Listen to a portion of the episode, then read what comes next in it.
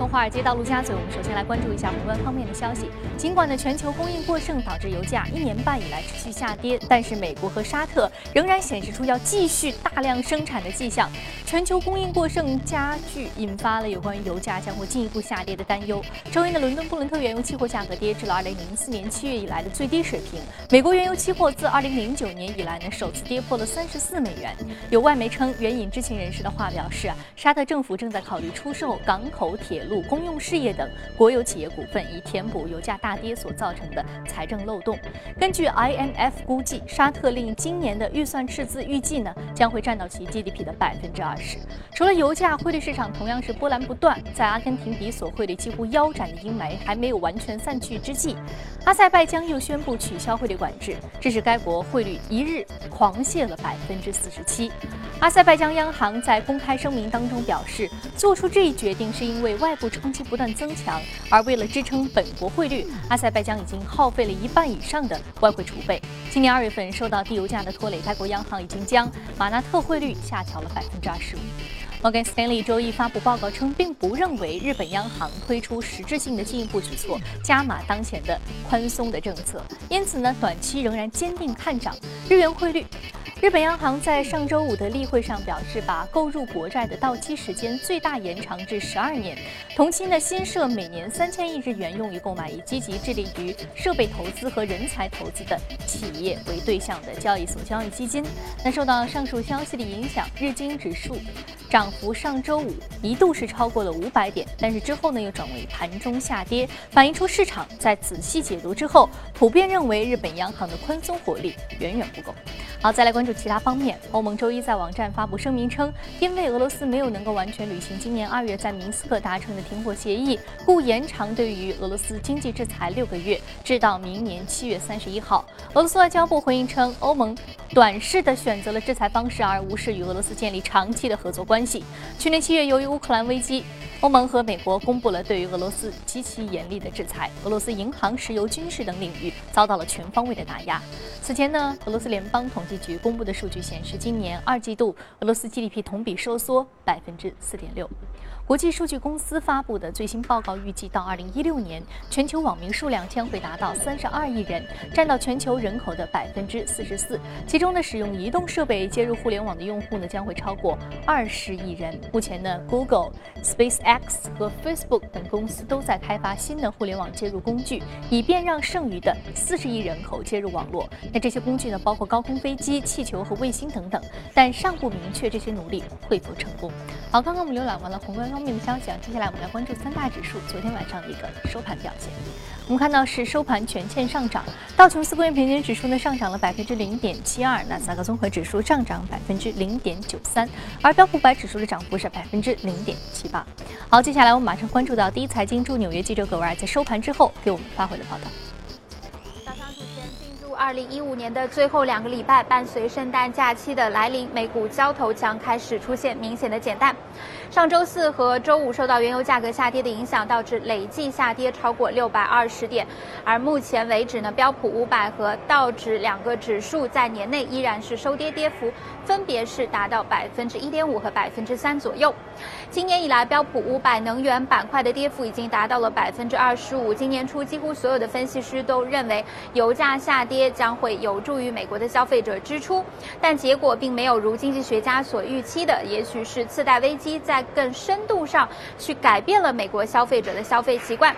根据《华尔街日报》的报道，今年以来非必需消费品板块上涨百分之七点四，但这绝大部分要归功于互联网企业的大涨，包括了 Netflix、亚马逊和 Expedia 等等的公司。传统的零售板块则是出现了大幅的下跌，例如梅西百货。年内跌幅已经达到了百分之四十五。伴随美联储加息靴子落地，市场的担忧开始转向未来加息的步伐快慢，以及这对于美国资本市场的影响。在经历了几乎七年的牛市以后呢，美国股市能是否会在二零一六年遭遇到一个比较大的盘整？目前美股的牛市长度可比拟的大约是在九零年代时期的整个牛市。那么如果按照当时的长度来算呢，大约美股的牛市还可以再跑三年的时间。当时是在九零年代末的。互联网泡沫中是出现了一个破灭。主持人，感谢谢谢各位给我们带来关于市场消息一些最新的汇总啊。这里是正在直播的从华尔街到陆家嘴。其实对于油价，我们聊的非常多。目前油价的暴跌还是供过于求的格局。那么我们看到现在沙特其实对于维持成本这件事情也已经举步维艰了。为什么它还是不减产呢？那么在宏观方面，我们首先和嘉宾聊一聊这方面的话题。马上进入到今天的节目。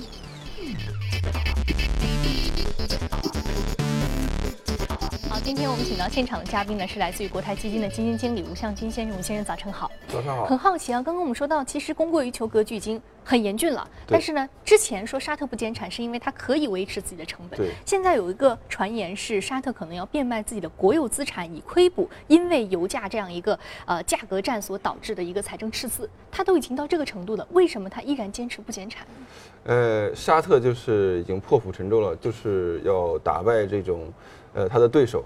那么我们看他具体的对手是谁？对手是谁呢？我们看一下，如果从成本上来讲的话，成本最高的对手就是美国的页岩油，呃，再接下来呢就是加拿大的油砂，再接下来呢就是呃巴西的深海钻探，再接下来呢就是其他的普通的这些石油生产国。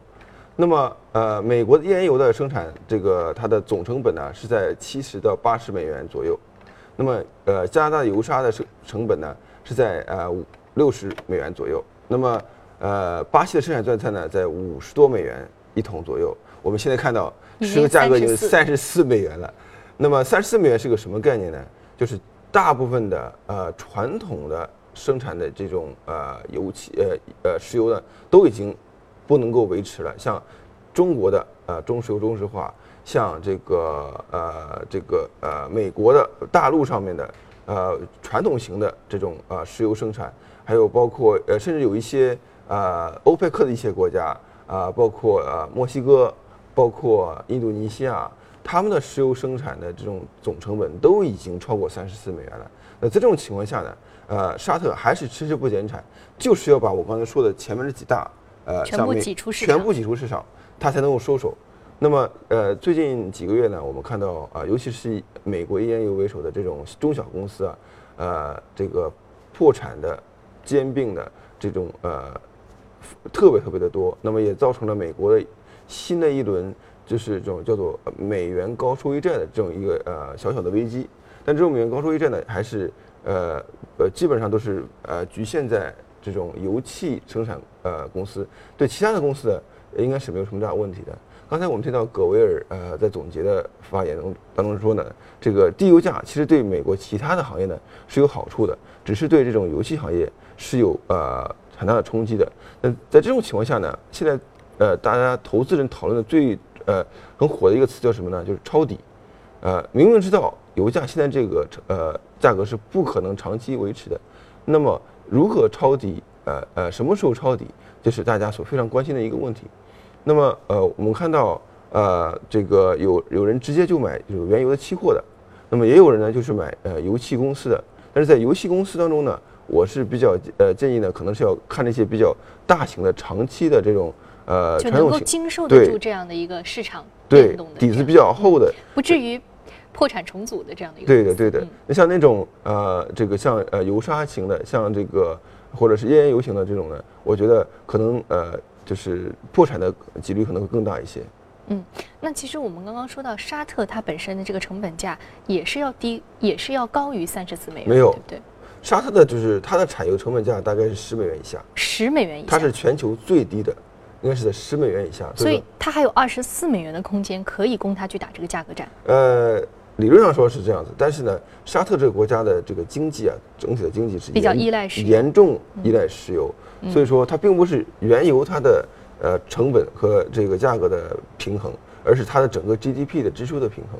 现在呃，其实它已经呃 GDP 的赤字已经非常大了。嗯。那么它也是在呃苦苦的支撑。嗯。那么它也是想把这个对方先打倒，然后呢，但是这这个杀敌一千，自损八百嘛，他现在对自己的经济的冲击也是蛮大的。嗯，所以我们看啊，这个其实这是一个商战的这样的一个未来的一个格局发展。其实我们很难说是不是他把他们打败了之后，油价回升了很多，很多的产油国家又会回到这样一个原油市场。这个在未来我们再去呃细细的去跟踪。但是我们现在很好奇，就是你刚刚所说的，如果我们现在假如说这个价格我们来抄底的话啊，或者说沙特可能进一步他把这个油价压得更低了，我们再往下走的时候再去抄底的话，这个时间点怎么把握？另外，你刚刚说到是一个是原油期货，还有一个就是抄底一些相关的能够抗得住这样一个价格战的一些股票，大型的大型的股票，原油股票，原油股票，呃，而且这一定是美股市场吗？A 股市场也可以这么遵循这个逻辑吗？那么我们看到，呃，其实在这这这一轮下跌当中呢，呃，中国 A 股的这些呃两桶油，呃，其实跌幅远远低于呃美股的或者是欧洲的石油公司的跌幅。所以说，抄底中国的两桶油，其实呃有人可以这么做，但是它这个幅度呢是远远低于美股和欧股的。那么呃，其实如果现在来看抄底的话呢，国内比较好的工具就是通过 QDII 这种基金。那么 QDII 基金里边，像国泰的大宗商品基金，它是挂挂钩原油期货的。那么也有像其他的一些呃华宝呀和其他的这基金公司的这种 QDII 基金，它是。挂钩呃美国的呃原油石油公司的，那么这些呢都是比较好的呃这个弹性比较大的这种呃抄底的工具。嗯，好的。那十点呢？十点这个呃比较难说了，但是我个人觉得呢，呃这个原油价格呃它的平衡点最终还是要回到呃七十到八十甚至更高的水平的。那么。现在这个呃时点，如果说你不在乎那一块两块钱的话，或者几块钱的话呢，其实也是个比较好的抄底时机。所以是你认为三十四美元已经是抄底时机了？虽然它相较于沙特能够承受最低的这个成本价还差二十四美元，认为它已经。我觉得三十四美元已经是非常非常好的一个呃抄底的价格。如果说对一个呃就是政策决策的人或者对国家来讲的话呢，任何一个国家在这种情况下呢，如果有任何的这个石油储备的这种设备的话。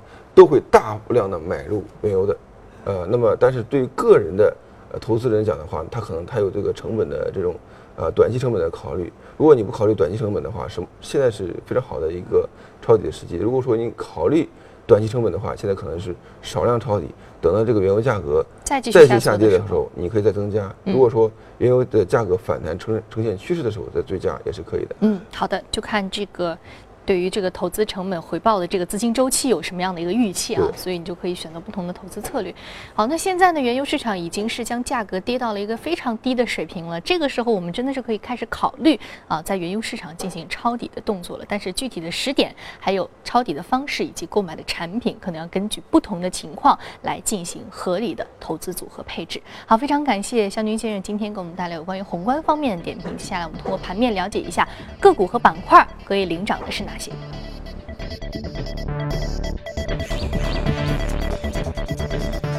科学技术、工业品、健康护理、金融和消费品板块的个股是上涨的。另外，我们再来看到的是个股方面，来自于航运、油气管道、房地产投资信托、生物技术和油气设备是领涨的。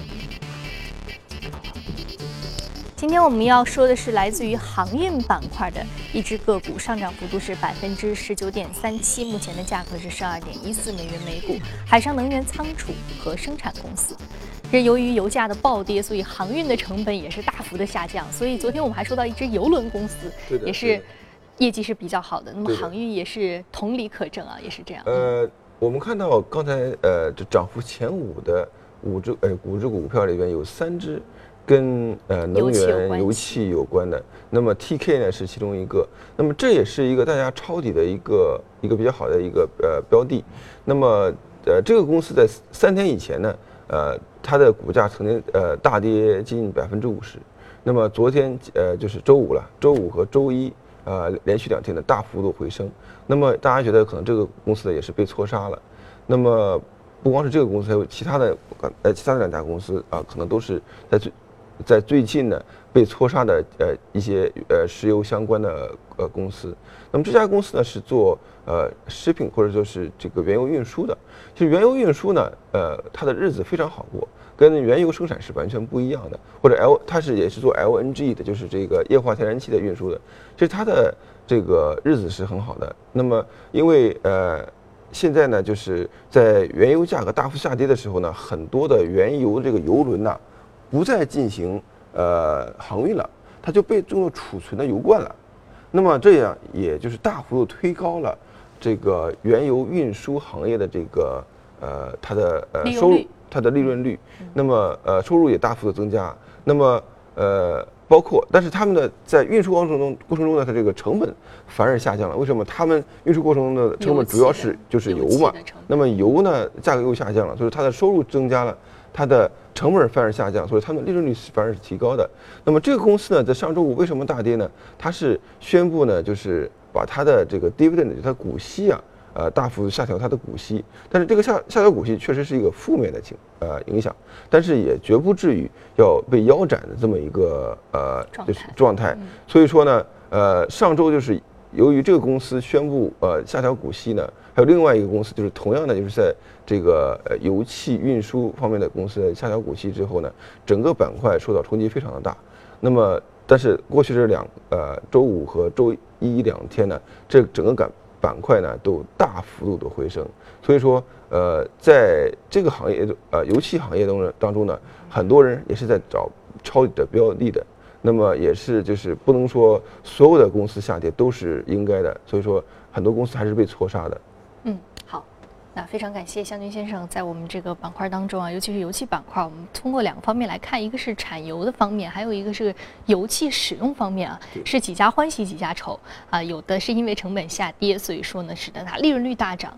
然后呢，另外呢是方面，这个是由于这个成本没有办法继续维持目前的一个超低油价，啊，那这个投资者呢，刚刚也看到，我们说这个投资组合在这些组合方面，包括自己不同的这个实际情况进行一些跟踪的配置啊，目前也可以考虑起来了。好，非常感谢向军先生这一时段对于油价的一个点评。这里是正在直播的从华尔街到陆家嘴，接下来我们来最新的公司资讯。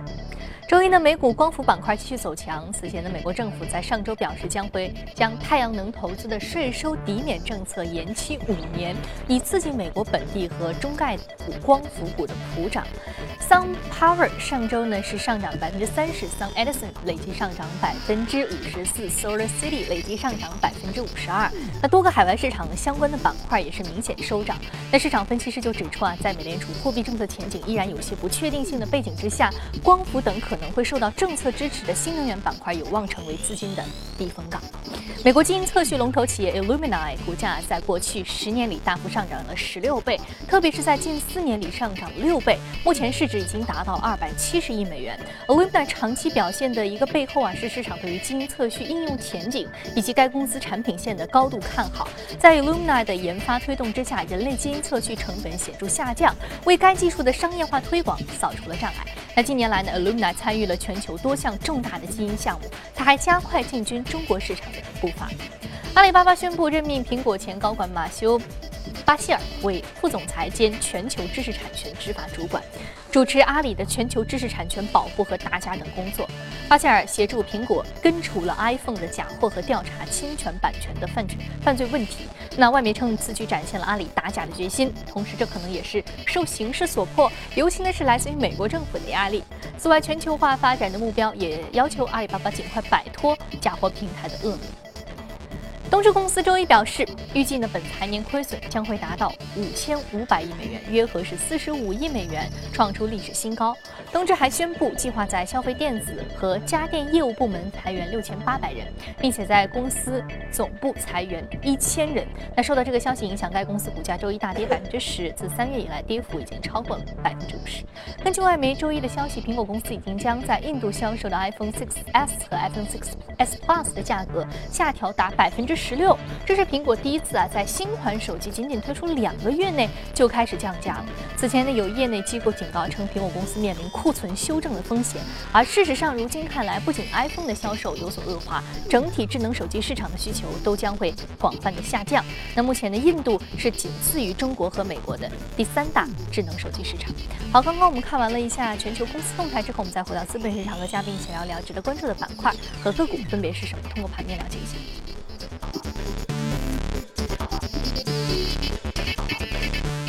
我们首先要说的是 Starbucks，是食品饮料板块，星巴克上涨幅度百分之一点五七。另外呢是这个 Hormel Foods，是肉类生产板块，上涨幅度百分之一点一。我们先说一下这个星巴克啊，我们知道星巴克是一只呃很很厉害的股票，不仅是它在全球。商业策略扩张方面很有建树，另外它对于这个资本市场的表现一直为投资人所称道。是的，是的。我们今天呃提到是两个跟消费有关的，尤其是食品相关的。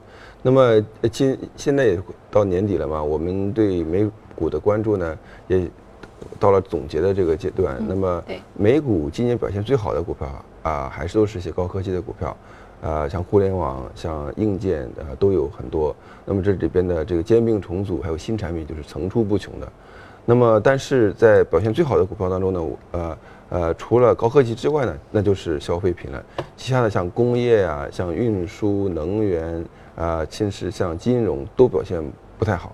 那么，那么呃，消费品呢或者食品呢是第二个表现呃比较有光彩的这么一个板块。那么我拿出两个比较呃表现非常好的，一个就是 Starbucks 啊，星巴克，一个叫呃 Homo 是这个。呃，和美尔现在也在进入到中国的是一家生产猪肉相关相关的这种呃公司。那么 Starbucks 呢，我们看到这个公司成立这么多年以来呢，一直是一种初创公司的心态来经营这个公司的。他的长期的投资的这种呃眼光呢，是让所有的人都非常钦佩的。初创公司。对。它具体的呃这样的一个特征是什么？他的就是他的心态总是要。不停的做创新，对自己的这个业态，对自己的呃，你看他所有的员工也好，他的呃管理层也好，从不管是高级管理层和中级管理层，都是非常有热情、有呃这个想法的。那么，而且呃，他们在进行呃创新的过程中呢，呃，事实上呃是总是引领啊这个消费品的这种潮流的。所以说，呃，你中创新公司就是呃初创公司的话，你是一种心态，并不见得是。你呃，这个公司它的呃，这个在哪个阶段，而是在呃你的策略当中，在你的执行层面当中呢，是要有这种创新公司这种心态的。像 Facebook 这么大的一个公司，Google 这么大的公司，它的经营的管理理念还是一种创新和呃这个就是这种呃初创公司的这样的心态来做的。所以你看到它的活力是非常的强的，它的人员的呃年龄啊，它的管理层的这种年龄它的冲劲儿都是非常非常足的。那么，呃，我们回到呃，Starbucks 来看的话呢，Starbucks 现在它的策略就是在呃，这个呃，新兴市场呢就大，就大举进军新兴市场。那么在呃这个成熟市场呢，就是在啊不断提高自己的这个附加值。那么在新兴市场，像中国的话，现在已经有三四线城市。对，中国的现在一二线城市呢，它已经有两千两千家店了。那么现在它在不断的加入三四线的这个城市。就是它以它的品牌的这种呃这个能力的话，它可以大举进军所有的城市的都会，就是这个都是都会不错的。但是呢，我们看到 Starbucks 实际上是吸取了其他的像呃麦当劳、肯德基的这种教训，它并没有那么快的进行了呃这种扩张，而是在按部就班的呃这个保持自己的这个品牌的影响力。它就同时呢进行非常稳健的扩张，而且扩张速度并不慢，所以说这种呃策略是还是吸取了以前的教训的。那么另外呢，中国呢它还要做出来另外一个不同选择是什么？就是要做瓶装的饮料。瓶装饮料呢要它要呃以后呢大举进军这个呃这个零售的渠道。这个如果说呃。呃，能够把它在呃这个 Starbucks 这个店的它这种呃品牌的这种影响力拿到瓶装饮料这样一个影响力的话呢，它会马上成为一个全呃全中国非常非常大的一个饮料公司。所以说，呃，这些都是它非常呃值得关注的增长点。那么它在呃美国国内呢，它的增长点主要是在于它从一个呃咖啡的咖啡馆。